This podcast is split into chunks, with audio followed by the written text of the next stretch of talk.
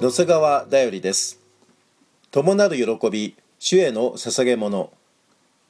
ダビデは精霊により示された神の宮を建てるためのすべての使用書きと材料のすべてを準備しました。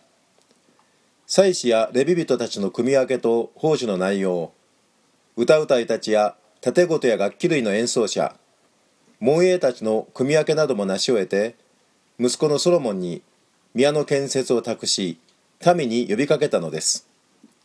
今日誰か自ら進んでその手にあふれるほど主に捧げるものはないだろうか。各部族の長たちと民の応答は現代の私たちへの挑戦なのです。民は自分たちの自ら進んで捧げたものについて喜んだ。彼らは全く心を持ち自ら進んで主に捧げたからである。歴代史29章9節。